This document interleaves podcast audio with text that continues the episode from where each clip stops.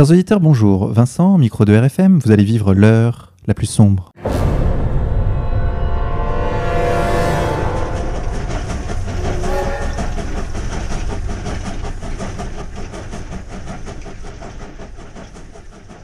Chers auditeurs, pour cette 44e émission, nous recevons une nouvelle fois Riton, qui s'appelle désormais Eric Venitili. Eric, bonjour à toi et merci d'être revenu nous voir. Euh, rebonjour, alors désolé de squatter vos ondes, mais la semaine dernière c'était mon alter ego punk. Et cette fois-ci, vous recevez euh, Eric Venetilli, le professeur producteur. Alors Eric, si nous vous avons invité à deux dates si rapprochées, c'est que nous profitons de votre venue à Paris car il se trouve que vous vivez au Venezuela. Nous allons en parler tout de suite. Chers auditeurs, comme chaque semaine, je me trouve accompagné de mon partenaire animateur Xavier de la rédaction d'égalité et réconciliation. Xavier, bonjour à toi. Bonjour Eric, bonjour Vincent, bonjour à tous. Eric, ma première question. Pourquoi vous êtes-vous installé au Venezuela? Oula, donc on va, faire ça assez court. Euh, donc si vous avez suivi la, dernière émission, euh, je viens de la musique euh, électronique et du cinéma expérimental. J'ai habité pendant en fait 20 ans après la création de mon premier studio d'animation 3D au Québec. Et au Québec, euh, j'ai travaillé euh, dans diverses euh, activités comme donc professeur, professeur de modélisation 3D pour le jeu vidéo, comme réalisateur d'effets spéciaux pour Hollywood, quelques réalisateurs de vidéoclips pour certains amis musiciens de, de, Montréal.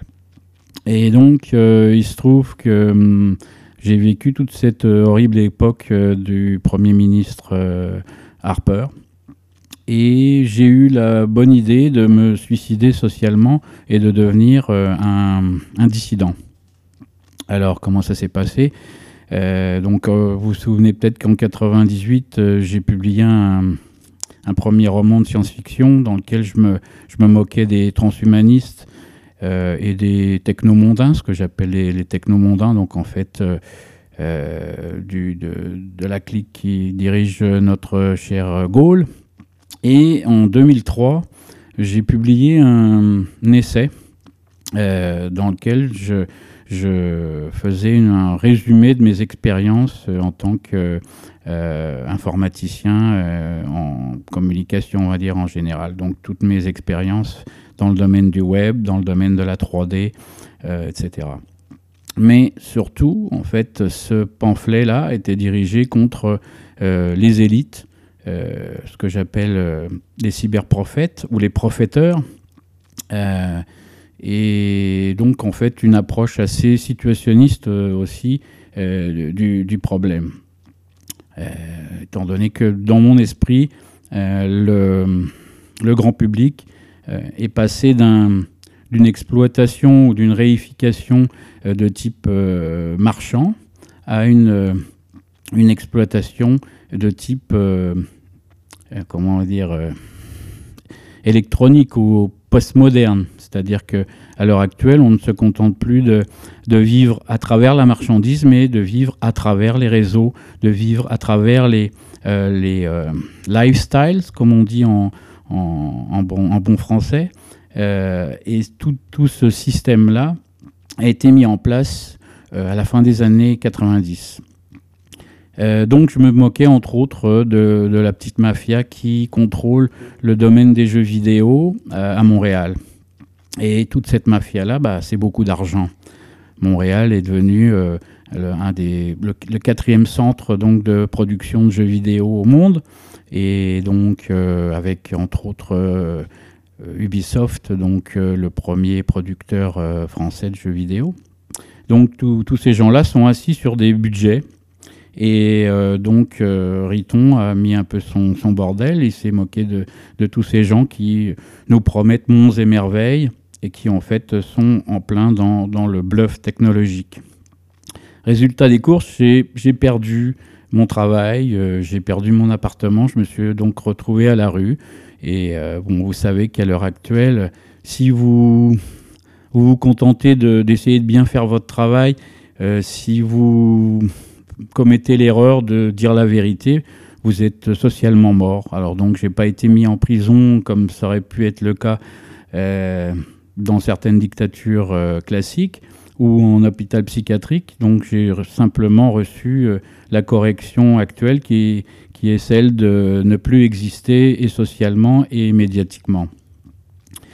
Donc, résultat des courses, au bout de 20 ans au Québec, euh, j'en ai eu plus qu'assez de la vie euh, du paradis libéral.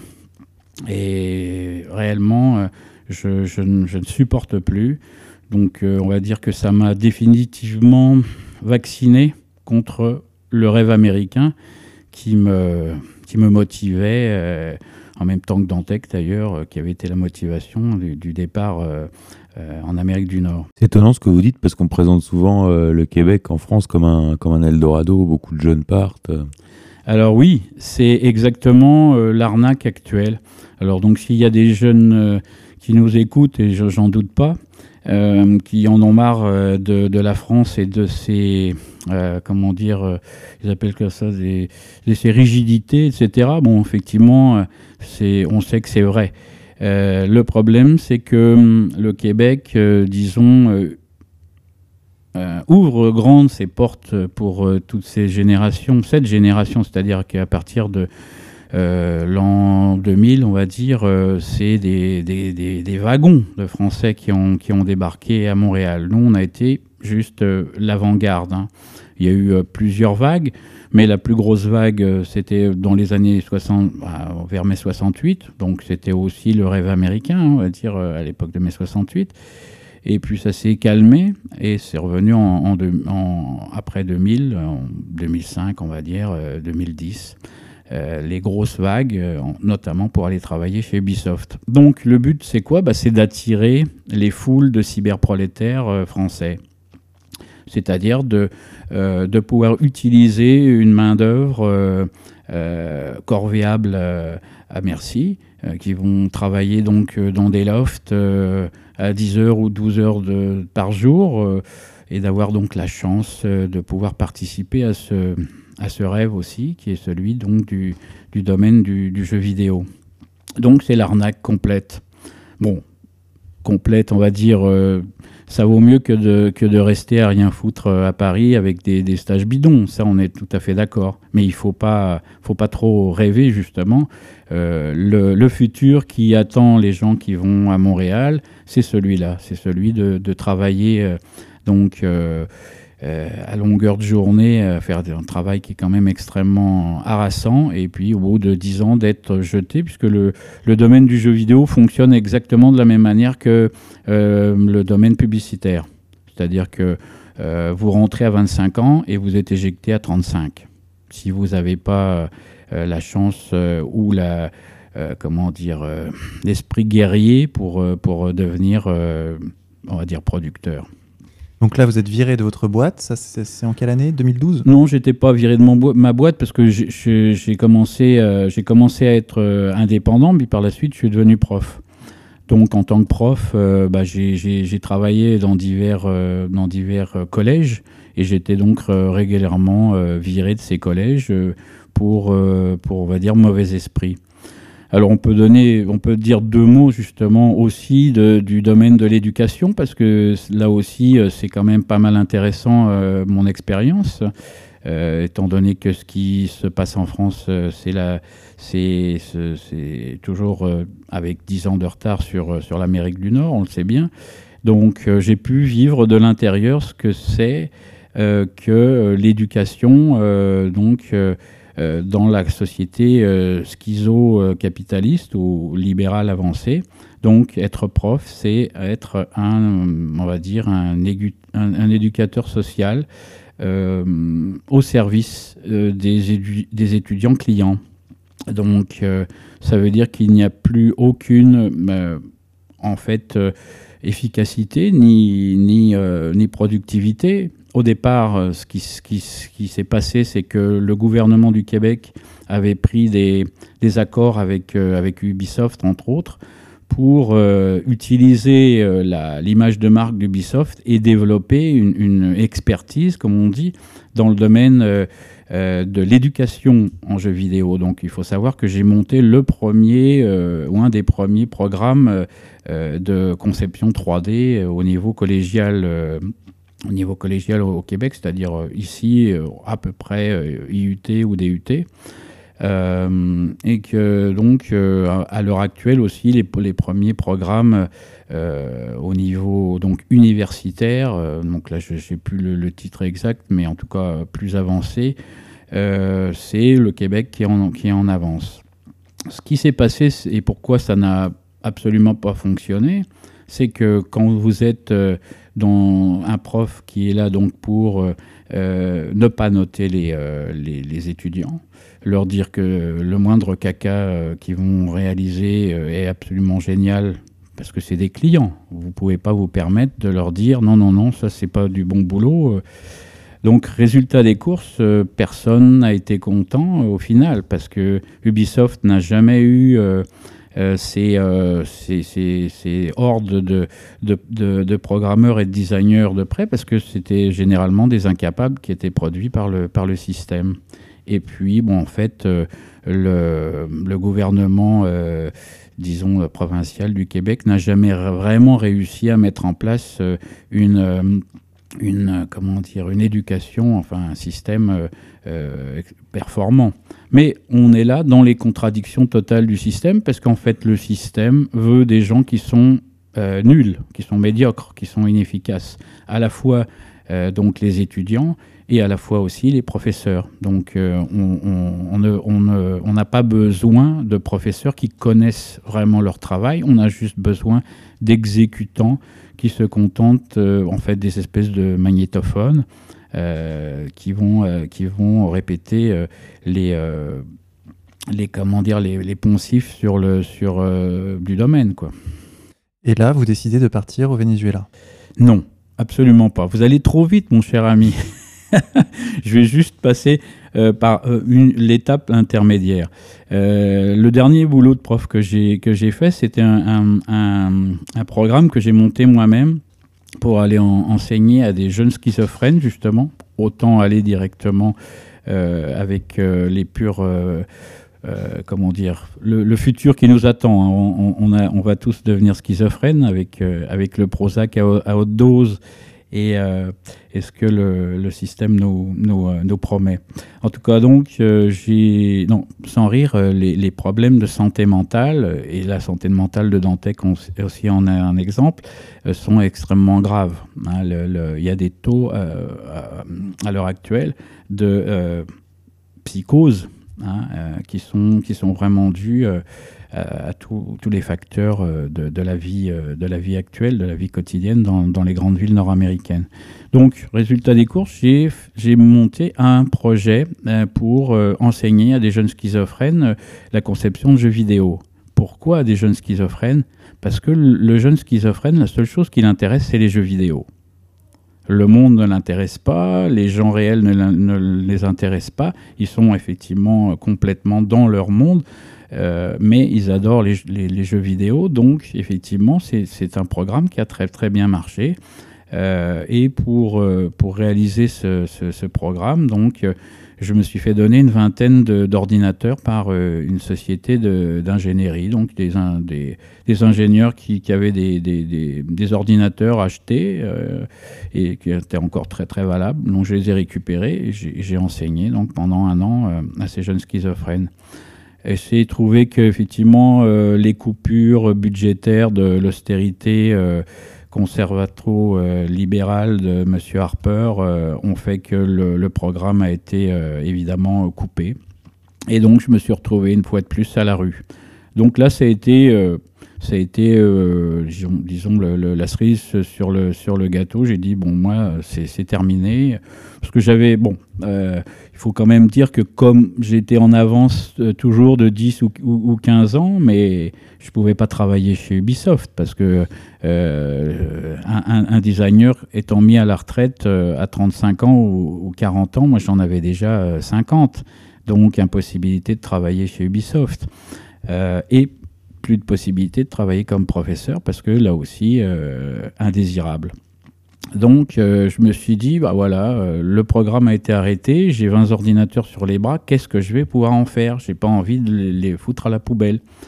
Et là, j'avais des, des, amis, puisque j'étais avec tout le, monde des arts, des euh, cinéaste, musicien euh, à Montréal, euh, il y en avait un qui avait organisé un, festival culturel québéco-cubain. Et je me suis dit, bah tiens, c'est l'idée. à Cuba, je pense que mes 20 ordinateurs un peu vieux, là, ça va, ça va les brancher, ça va être intéressant.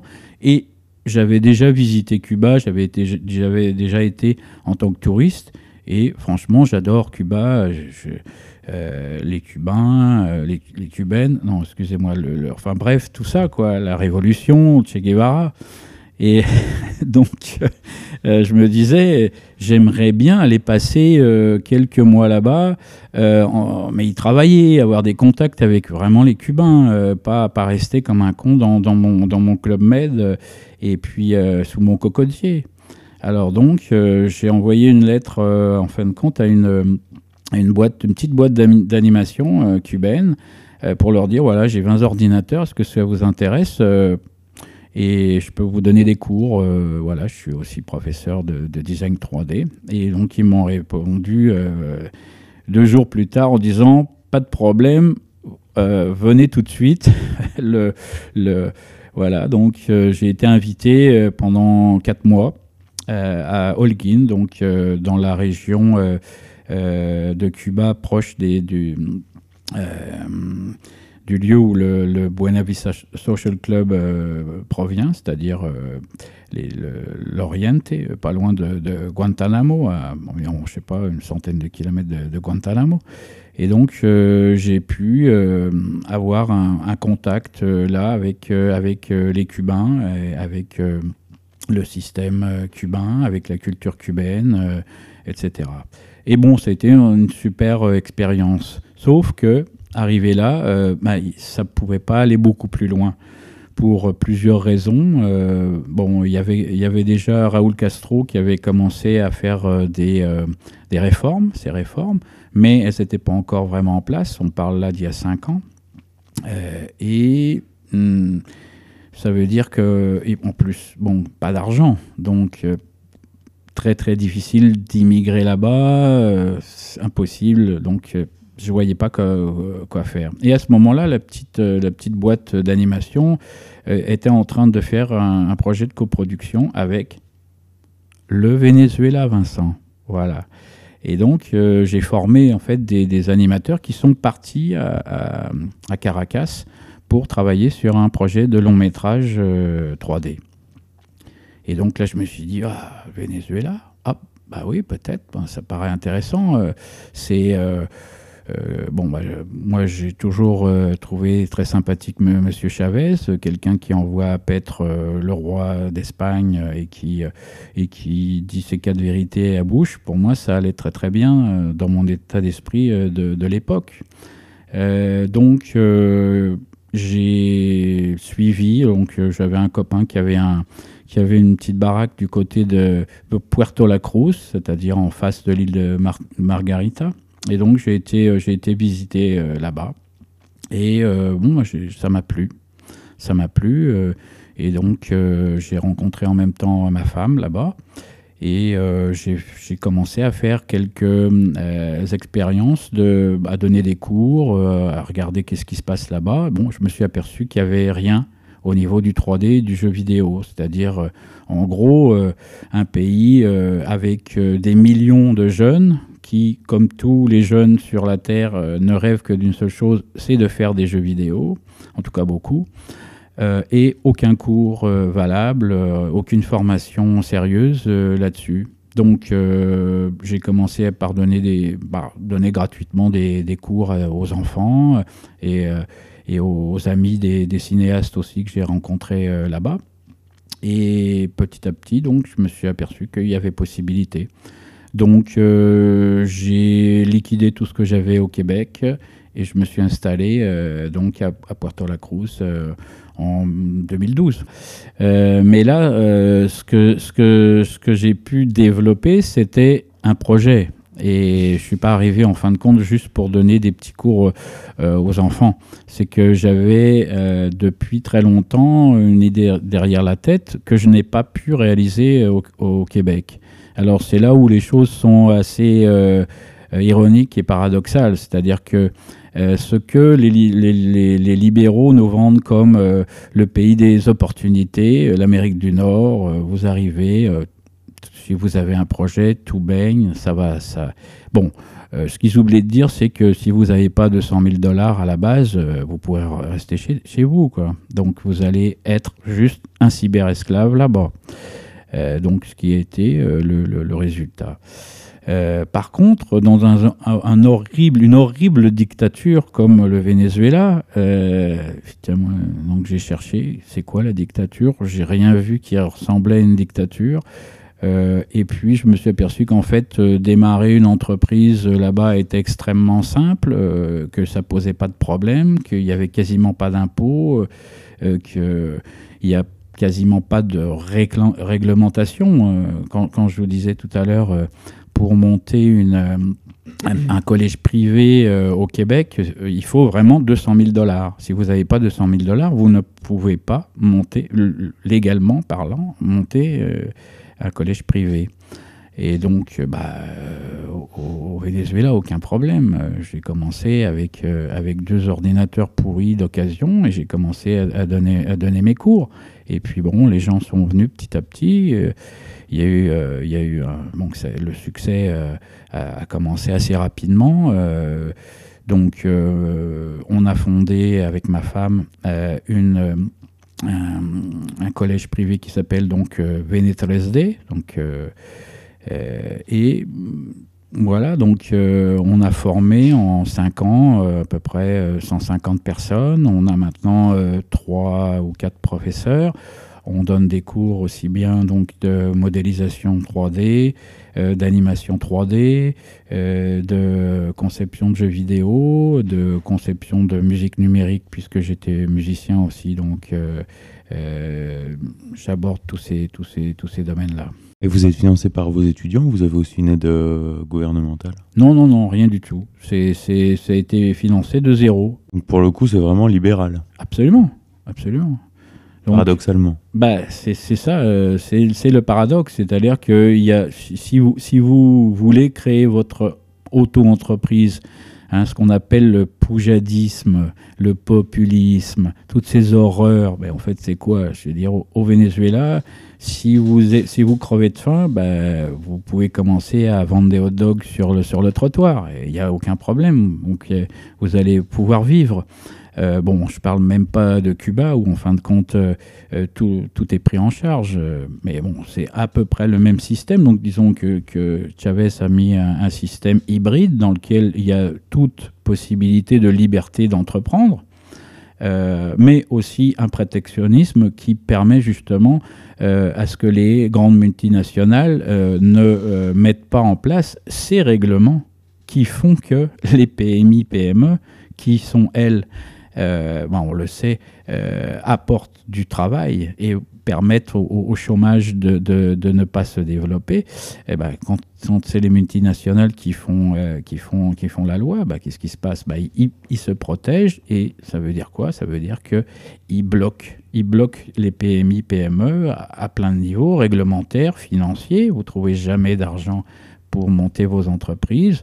Bon, au Venezuela, il n'y a aucun problème parce que les, critères sont tellement bas. C'est-à-dire que si vous avez euh, un élève, il ne va pas euh, se comporter comme au Québec où euh, il va exiger toutes les choses. Il va exiger un ordinateur de dernière génération. Il va exiger X, Y, Z. Non, les, gens là-bas étaient très contents de pouvoir avoir accès à une formation euh, comme ça. Et même si les ordinateurs au début étaient pourris, c'était pas grave. Donc euh, le, petit à petit, le, projet euh, s'est développé. donc quand tu es arrivé, Chavez était encore vivant, il était malade.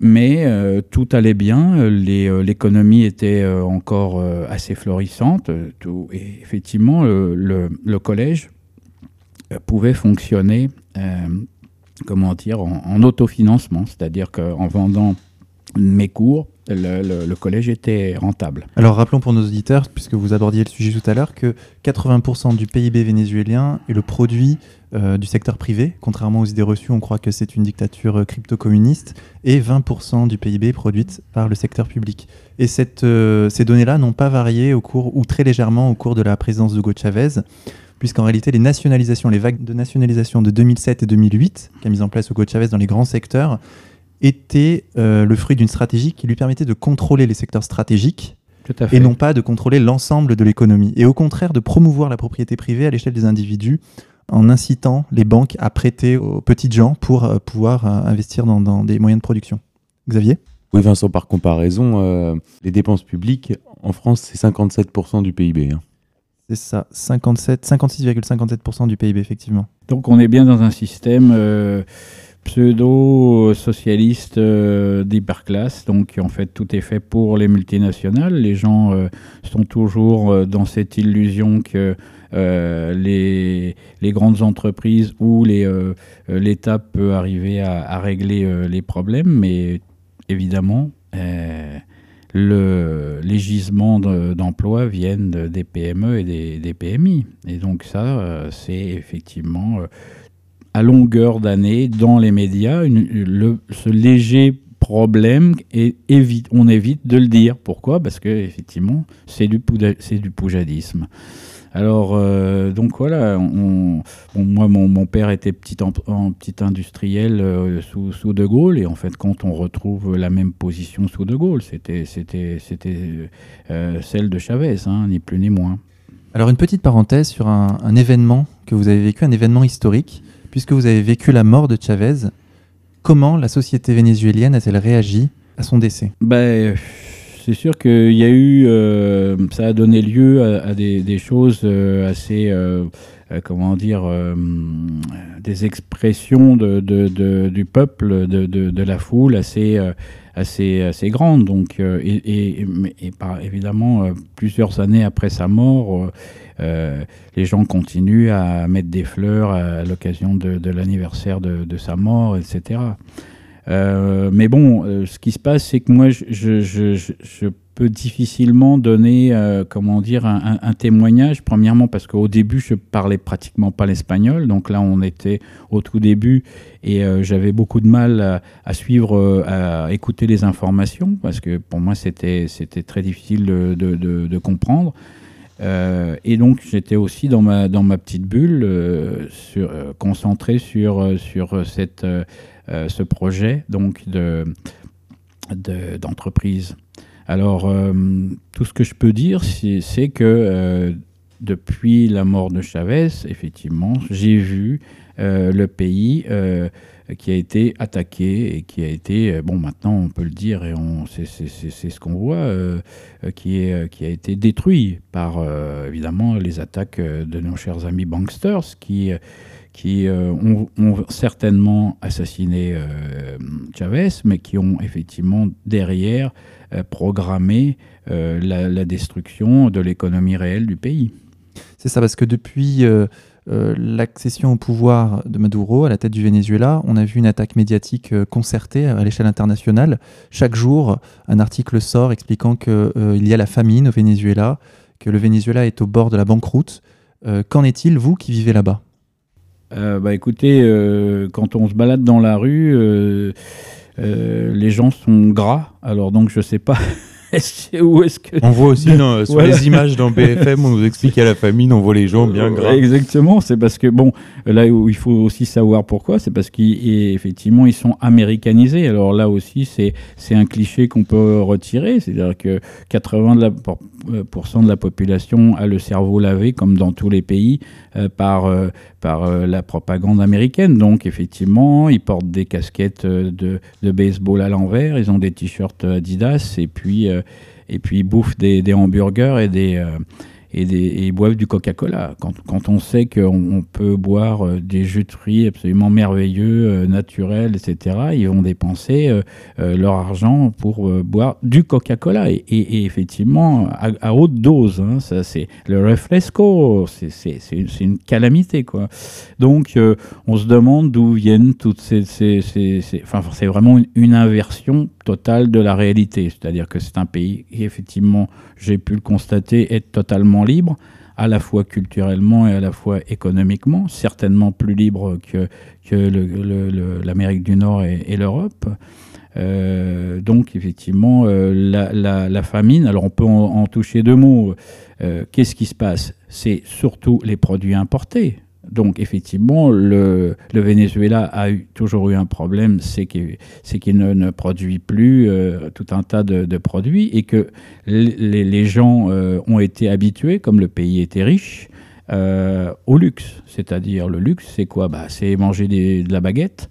je suis désolé, mais au, Venezuela, il n'y a pas de blé qui pousse. Hein. Donc là, c'est impossible à faire parce que c'est un pays tropical. Donc c'est seulement le maïs qui peut pousser euh, et euh, des fruits, des légumes, des patates. Donc tous ces, fruits, légumes, patates, tout ça se retrouve en masse dans les marchés. Il n'y a aucun problème là-dessus. Le seul problème, c'est tous les produits importés. Donc, comme la monnaie a été détruite par les banksters, qu'est-ce qui se passe? La monnaie ne vaut plus rien. Si la monnaie ne vaut plus rien, comme les produits importés sont payés en dollars, évidemment, euh, les, les, euh, les, commerçants ne peuvent plus euh, acheter ces produits pour les, pour les distribuer. Et donc les, les, gens ne peuvent plus, les, les, clients finaux, le peuple ne peut plus acheter ces produits comme le papier toilette, etc. Mais simplement parce que c'est le, le, problème de ces produits importés. Xavier Et cette déstabilisation massive de, de l'Amérique du Sud, depuis quelque temps, on a vu également l'arrivée d'un nouveau président péruvien euh, Pedro Pablo Kuczynski. Voilà, plutôt un féodé aux États-Unis, euh, le renversement qui s'est opéré en Argentine et puis plus récemment au Brésil. Argentine, c'est une, élection, ça, elle a perdu aux élections, Kirchner, mais ça revient au même. Ça revient au même. Oui, mais suite à des déstabilisations économiques. Tout à fait. Bien sûr. Bon, bah là, là, ça me paraît clair. Euh, les États-Unis ont, ont, décidé de reprendre le contrôle de leur précaré, donc de leur colonie. ça s'est fait sous Obama. Parce que Bush étant concentré sur l'Irak, il avait laissé euh, fleurir un peu euh, une espèce d'oasis de liberté. Et paradoxalement, c'est Obama qui a, remis le, le, coup de baguette. C'est ça. Donc en fait, moi j'ai eu l'occasion de visiter, euh, bah, en plus de Cuba et, du Venezuela, le Pérou et la, la, Colombie, donc qui sont en fait maintenant les zones dollarisées et de voir comment ça fonctionne. Et puis bah voilà, c'est euh, euh, le paradis des multinationales. Euh, c'est j'ai essayé de voir si c'était possible pour moi, par exemple, de trouver d'aller enseigner la 3D au Pérou. Et bon, voilà, c'était exactement la même chose que si j'étais au Québec, c'est-à-dire si j'acceptais de, de, devenir un petit rouage, un prof qui ferme sa gueule et qui, et qui va enseigner de manière industrielle euh, à des graphistes qui se, euh, comment dire, euh, qui vont être employés par Hollywood, parce que c'est comme, c'est ça, c'est comme ça que ça fonctionne. Une filière de recrutement. Voilà, bah c'est du travail à du cheap labor, ce qu'on appelle, hein, donc la main d'œuvre, la main d'œuvre à bon marché pour Hollywood. Et c'est uniquement ça, hein. c'est-à-dire que j'ai eu euh, l'occasion d'essayer de, développer euh, des projets euh, de collaboration, notamment en Colombie, justement à, à Pereira, pas, loin de, pas loin de Medellín. Et puis, bah, c'est ça, les gens ne voient que par Hollywood. Alors, il y a certains graphistes qui travaillent, certains graphistes latinos, donc colombiens, qui, travaillent à Hollywood et qui sont en contact avec leur pays. Euh, mais euh, c'est uniquement via la, lunette euh, de, Hollywood. Alors pour en revenir à, mon projet, il se passe que moi depuis des années, et en fait depuis 30 ans quand j'ai commencé la 3D, j'ai toujours voulu réaliser des films alternatifs, c'est-à-dire non pas de faire des, des, copies de, de, Walt Disney comme, comme ce qui se fait depuis déjà quasiment 20 ans, pour, les, pour les enfants de faire, parce qu'on peut faire d'autres choses avec, avec l'animation 3D, mais il faut régler un certain nombre de problèmes, dont, bon, pour, pour, en toucher deux mots, un film 3D, ça nécessite 300 à 400 personnes. Donc si vous n'avez pas un budget hollywoodien, c'est impossible à faire. Hein. ça veut dire que euh, avec euh, euh, le, comment dire les coûts salariaux français ou, ou, américains, vous arrivez tout de suite à des budgets qui sont minimalement de, on va dire, de 5 millions de dollars pour vraiment faire un, petit truc à 100 millions de dollars. Alors donc effectivement, si vous n'êtes si vous ne vivez pas en Californie, si vous si, déjeunez pas avec, euh, avec euh, les gens de chez Pixar tous les jours, il n'y a aucune chance euh, pour un producteur-réalisateur indépendant comme moi de, de pouvoir, de pouvoir faire un, projet de long métrage 3D. mais bon, c'était, je me, je me, suis accroché à cette idée et en fait, elle était liée au projet du, du collège, c'est-à-dire que euh, le concept de base de, de, 3D, c'est euh, d'apprendre en, faisant et de produire euh, en apprenant. Donc c'est plus une approche d'autodidacte déjà, puisque de toute façon, moi, j'ai quasiment tout fait en, autodidacte. et donc, c'est aussi une approche plus, de, on va dire, moyenâgeuse. Alors, moi, j'adore les oxymores et, travailler comme un, compagnon c'est-à-dire euh, quelqu'un qui aime son métier, qui, qui euh, euh, comment dire, transmet aux jeunes son amour du métier bien fait. et non pas d'être dans cette espèce de monde de gadgets où on change de, iPhone tous les, toutes les deux semaines. Non, moi je travaille avec des PC qui datent d'il y a 4 ou 5 ans, ça me va très très bien. et ce qui compte avant tout, donc c'est ça, c'est bon, bah, la technologie, c'est un outil. C'est un outil dans une culture d'artisans. Et c'est comme ça que, je vois les choses. Et je vois aussi les choses euh, de la même manière pour euh, sa part euh, artistique, c'est-à-dire qu'on n'est pas obligé de, reproduire les clichés hollywoodiens au niveau des scénarios, au niveau du design. on peut faire des choses extraordinaires, autre chose. Et donc, euh, bon, on a commencé à avoir des problèmes euh, parce que le, collège n'arrivait plus à s'autosuffire, parce que l'économie commençait à se casser la gueule. Donc, il a fallu trouver des solutions. Et il s'est trouvé que, en fin de compte, de manière fortuite et parallèle, j'ai commencé à découvrir euh, sur Internet, parce que je passe mon temps, étant donné que au, Venezuela, il n'y a aucune librairie française, il y a, je ne peux même pas trouver un Libé ou quoi que ce soit. Donc il y a impossibilité pour moi de, de, parler et de lire euh, le français. Donc je, passe du temps, un certain temps, pour rester en contact avec euh, la France et avec, euh, avec le Québec. Il se trouve que je suis tombé par hasard sur, sur une vidéo, certaines vidéos avec un, avec un canapé rouge, puis un mec qui parle sur ce canapé rouge. Et puis j'ai trouvé ça intéressant ce que ce mec disait et que j'étais absolument d'accord avec lui. Donc petit à petit, euh, j'ai commencé à apprécier euh, la position euh, de, ce, monsieur Soral et de, son organisation. Et un jour, pour plaisanter, j'ai envoyé un, message parce que, parce que Dantec lui faisait des misères. Donc j'ai dit, regarde, s'il te fait chier, tu lui dis ça, ça et ça, puis il va fermer sa gueule. Et donc il m'a répondu. Alors j'ai reçu un message d'Alain. De, d'Alain euh, et euh, petit à petit, on a commencé à parler, etc. J'ai regardé euh, bah, la littérature qui était publiée par, par Contre-Culture et je suis tombé sur cette bande dessinée qui s'appelle Yacht People. Et puis donc j'ai trouvé ça très intéressant à tous les niveaux, au niveau du, du, du, scénario qui n'est pas tout à fait, on va dire, hollywoodien ni disneyen, et puis au niveau du look, euh, qui est très intéressant parce que ça, ça peut s'adapter euh, en 3D. Alors, euh, j'ai envoyé. pour préciser, Yacht People, dont l'histoire a été écrite par Alain Soral, dont les dialogues ont été écrits par Dieudonné et dont les dessins ont été faits par Zéon. Voilà, tout à fait. Donc, j'ai proposé à Alain, j'ai dit regarde, moi, je suis en train de monter un petit studio. et on a les capacités techniques de, de, produire donc à très bas coût. même si je paye très bien mes, mes, mes ingénieurs, alors c'est aussi j'ai développé avec le temps un certain nombre de, technologies, un, certain savoir-faire spécial qui s'appelle le cinéma virtuel. Euh, donc, deux mots sur le, sur le cinéma virtuel. Euh, donc un film 3D traditionnel comme euh, Kung Fu Panda ou Shrek, c'est donc, comme je disais, 300-400 personnes. Et c'est fait manuellement, c'est-à-dire qu'il y a des animateurs traditionnels 3D qui réalisent des, animations extrêmement complexes, extrêmement sophistiquées, bien sûr, euh, mais très très longue. Donc euh, c'est pour ça que ça prend beaucoup beaucoup de monde.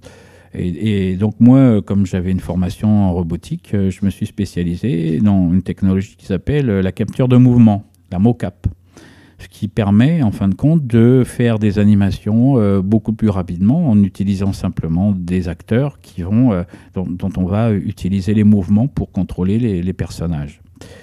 ça c'est une première chose. La deuxième chose, par rapport aussi des virtuels, euh, c'est que, euh, étant donné que j'ai travaillé dans le domaine du jeu vidéo, euh, j'ai appris les outils du jeu vidéo. Et là, on est dans un domaine qui est en fait très différent, parce que même si les deux domaines utilisent par exemple la 3D, ils ne le font pas du tout de la même manière. Et quelqu'un qui travaille dans le domaine du jeu, vidéo, généralement, ne peut pas travailler dans le domaine du film 3D.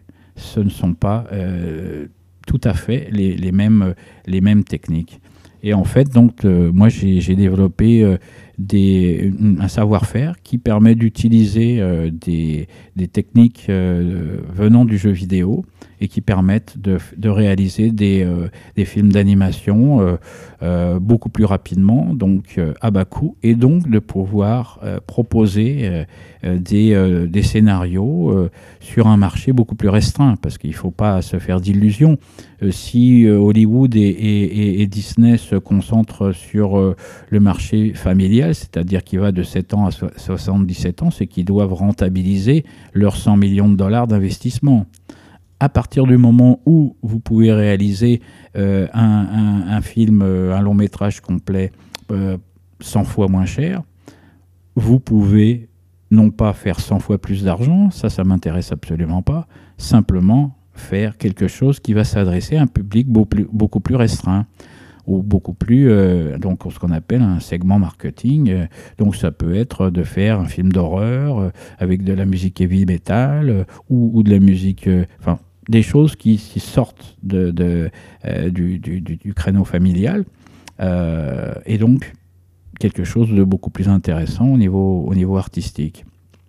Alors cette technique avant était connue, euh, s'appelait machinima, mais on parle maintenant de ciné virtuel. Ça veut dire quoi? Ça veut dire que on peut travailler comme un cinéaste. Hein, euh, dans les sociétés d'animation 3D traditionnelles, c'est pas du tout la même la, manière d'un cinéaste. Hein. C'est-à-dire, comme on n'utilise pas d'acteurs, euh, comment je pourrais dire, euh, au cinéma, comment ça se passe? Vous avez un réalisateur qui tourne avec des acteurs, et puis donc quand c'est tourné, vous avez des rushs et vous avez le montage. En, animation traditionnelle, c'est pas du tout comme ça. Vous avez un storyboard et puis euh, vous avez donc euh, des, animateurs qui travaillent euh, pendant un an, pendant deux ans pour, pour développer ça et vous êtes obligé d'attendre des mois et des mois pour voir le résultat. En ciné virtuel, donc la technique que j'utilise, vous avez le résultat quasiment en temps réel, ce qu'on appelle, c'est-à-dire tout de suite. Vous pouvez voir le résultat et donc travailler euh, plus, par exemple, faire des improvisations, ce qui n'est pas possible euh, en, animation traditionnelle, euh, et donc travailler plus comme un réalisateur de cinéma et pas un réalisateur de films d'animation. Donc c'est un projet à la fois d'école et de production. Absolument. Donc maintenant, les, les, deux sont, sont, liés.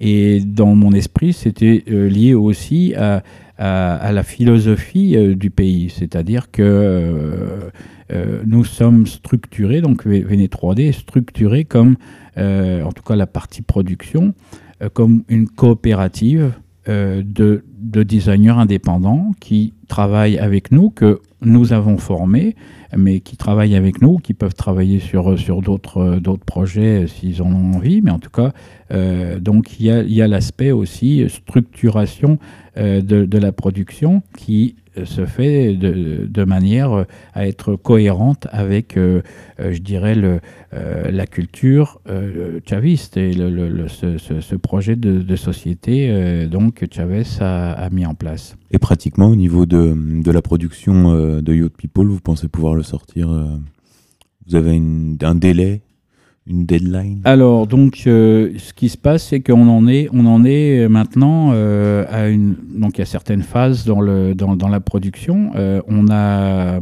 modéliser, donc euh, dessiner dans, dans, l'espace euh, les, les, personnages. On a, il y a à peu près 150 personnages euh, dans Yacht People. C'est un, un, projet fou, hein. c'est un truc complètement débile, parce que si vous regardez Kung Fu Panda, je ne sais pas combien il y a de personnages, mais ce n'est pas, pas des masses. Hein. avec, avec une équipe de 300 gars, je sais pas si... Donc, on, on, a, on a réalisé là euh, la modélisation euh, des 150 personnages, euh, de tous les décors. et donc on en est maintenant à la phase d'animation. Donc, la mise en mouvement des personnages dans le décor. Exactement, la mise en mouvement et, dans celle de l'enregistrement des, voix des, des acteurs. Donc, ce qui a été décidé aussi, c'est que le film ne va, ne va pas être livré comme un long métrage euh, euh, tout d'un bloc, mais il va être euh, découpé, donc on va sortir ça en épisodes. Et le premier épisode, normalement, devrait sortir soit en septembre, soit en octobre 2016. Et donc c'est un projet fait en partenariat avec Égalité et Réconciliation. Je crois que c'est important de le souligner parce que les auditeurs peut-être ne le savent pas. Mais vous avez reçu l'aide, disons-le, de Alain Soral. Tout à fait. Donc en fait, c'est une coproduction. Euh, 3D, donc euh, le collège a été sauvé par, euh, par, euh, par, un Soral et, donc contre-culture pour parce qu'effectivement, on, on, comment dire, il y a un investissement financier et un, soutien sur, sur le projet maintenant depuis combien de temps? Un, an et demi. Voilà. Depuis un an et demi, le, studio et le collège fonctionnent et survivent uniquement grâce à l'aide d'Alain Soral et d'égalité et réconciliation. Alors, euh, Eric, vous m'aviez fait part euh, en privé de vos difficultés à trouver des voix françaises pour euh, vos personnages. Alors, peut-être que nous pourrions profiter justement du fait que nous avons plusieurs milliers de gens qui nous écoutent pour lancer un appel. Peut-être que ça pourrait, vous, ça pourrait, vous, être utile. Tout à fait. Donc, s'il y a des gens qui connaissent bien Yacht People et qui sont soit acteurs, soit qui font des, des voix off, eh ben, on, est, on, est en train de faire le casting donc pour pouvoir, euh, pour pouvoir euh, euh, avoir des, voix françaises. Parce que donc, au Venezuela, on a, on a les acteurs pour faire la version espagnole, parce qu'on a normalement, ça va sortir aussi en version espagnole, mais il, il, nous manque donc les voix françaises. Il y a une adresse mail sur laquelle il faut vous contacter, qu'on pourrait mettre ben, là, je pense qu'il vaut mieux peut-être passer par, euh, par égalité et réconciliation. Euh, Ou sinon le site Véné 3D qui est facilement trouvable sur Internet. Oui, alors sinon, euh, sinon ça peut être effectivement, alors donc c'est Véné 3D, V-E-N-E 3D, à gmail.com. Alors, donc, en fait, par rapport aux gens dont on a besoin, et, ce, qui serait idéal, ce serait des gens qui sont capables de faire des imitations, c'est-à-dire en fin de compte, on a 15 personnages principaux, il nous faudrait peut-être euh, trois 3 ou 4 personnes euh, qui seraient capables de faire euh, trois 3 ou 4 voix différentes. D'imiter qui essentiellement? Il y a alors il y a Sussfeld, il y a, euh, Massimo, le, présentateur zoophile, il y a... Bon, euh, c'est aussi aux gens qui connaissent Yacht People, là. il, faut, il faut mettre le nez dans la, dans la bande dessinée euh, pour comprendre à, la fois le, positionnement éditorial de, du truc et donc le, style de voix dont on a, dont on a besoin. Mais effectivement, c'est plutôt de la caricature. Alors voilà. Bande décidée qu'on peut trouver sur contreculture.com. Alors Eric, on va conclure sur un sujet important pour égalité et réconciliation, c'est solidaire. Ton projet s'inscrit totalement dans le cadre du projet solidaire mis en place par Égalité et Réconciliation. Effectivement, donc euh, ce qui m'a intéressé et ce qui est assez extraordinaire, parce qu'en fin de compte, c'est c'est euh, une coïncidence, mais euh, Alain a, a, commencé à lancer cette idée de solidarité entrepreneuriale, donc en fin de compte, à notre niveau, essayer de faire des, des, euh, partenariats, euh, des, collaborations euh, qui, permettent en fin de compte de développer une alternative à plein de niveaux. Donc là, on est sur une alternative à la fois d'éducation et à la fois de, culture, donc euh, d'essayer de euh, trouver des moyens de diffuser euh, la, culture française, l'excellence qu'on a. Bon, les, dessins de Zéon sont vraiment d'un niveau extraordinaire, donc de mettre en valeur ce travail qui a été fait par Zéon et de lui donner une, une visibilité internationale. Alors l'idée, effectivement, par la suite, c'est d'essayer de diffuser ça par Internet. Euh, et donc, on va certainement faire euh, euh, un, programme de sociofinancement pour, pour pouvoir continuer à, et terminer donc ce projet qui, donc, je le rappelle, est, terminé du point de vue graphique à, à 80%. Il ne nous reste plus qu'à qu'à finir les animations. Et pour les gens qui vont faire les voix, vous, vous offrez le voyage au Venezuela? Euh, non, non, là, euh, si, si, si, vous voulez euh, aller vous bronzer, il n'y a pas de problème, mais c'est vous qui payez le, le, le billet d'avion. Nous, euh, en tout cas, bref. Eric, vous vouliez rajouter un mot? Euh, oui, je voudrais juste faire un petit coucou à Nicolas. Alors Nicolas, c'est un sympathisant ER français qui, qui, fait le tour du monde et qu'on a, qu'on a croisé par hasard sur, sur le bord de la plage au, donc à Puerto La Cruz et qui donc euh, voilà est parti là, il, je sais plus, il est en Colombie, je pense. Donc euh, coucou Nicolas. Eric, merci beaucoup d'avoir participé à cette émission. Donc le message pour les voix, l'enregistrement des voix est lancé. Donc on suivra euh, ce projet avec beaucoup d'attention et, et, je rajoute que ceux qui choisissent de t'aider dans ce projet aident le projet solidaire. C'est ça, Eric? Oui, un projet donc qui est à la fois éducatif et créatif. Xavier, on se retrouve la semaine prochaine pour euh, une nouvelle émission. Alors, je devais rajouter quelque chose, chers auditeurs. Comme vous savez, j'ai écrit une biographie sur Hugo Chavez, mais pas que. Il y a également un film qui va sortir, ainsi que l'anthologie des discours. Donc, c'est un coffret qui sortira euh, très prochainement aux éditions Contre-Culture. La date précise, je ne l'ai pas, c'est à la rentrée, au mois de septembre. Donc, vous pourrez suivre ça sur le, site de contreculture.com. Et bien évidemment, on fera une émission euh, spéciale dédiée à la vie d'Hugo Chavez. Hein, Xavier? Voilà. Alors donc, je ne sais pas qui on va inviter. je voulais juste dire qu'il va y avoir quelques images puisqu'on on a, on est aussi en train de préparer un, un trailer, donc une, une, une, vidéo de démo dans lequel vous, les, vous allez pouvoir voir euh, nos studios, nos étudiants trava qui travaillent, etc. Et avoir aussi quelques images exclusives donc euh, euh des, des, personnages adaptés donc de la bande dessinée de, de Zéon.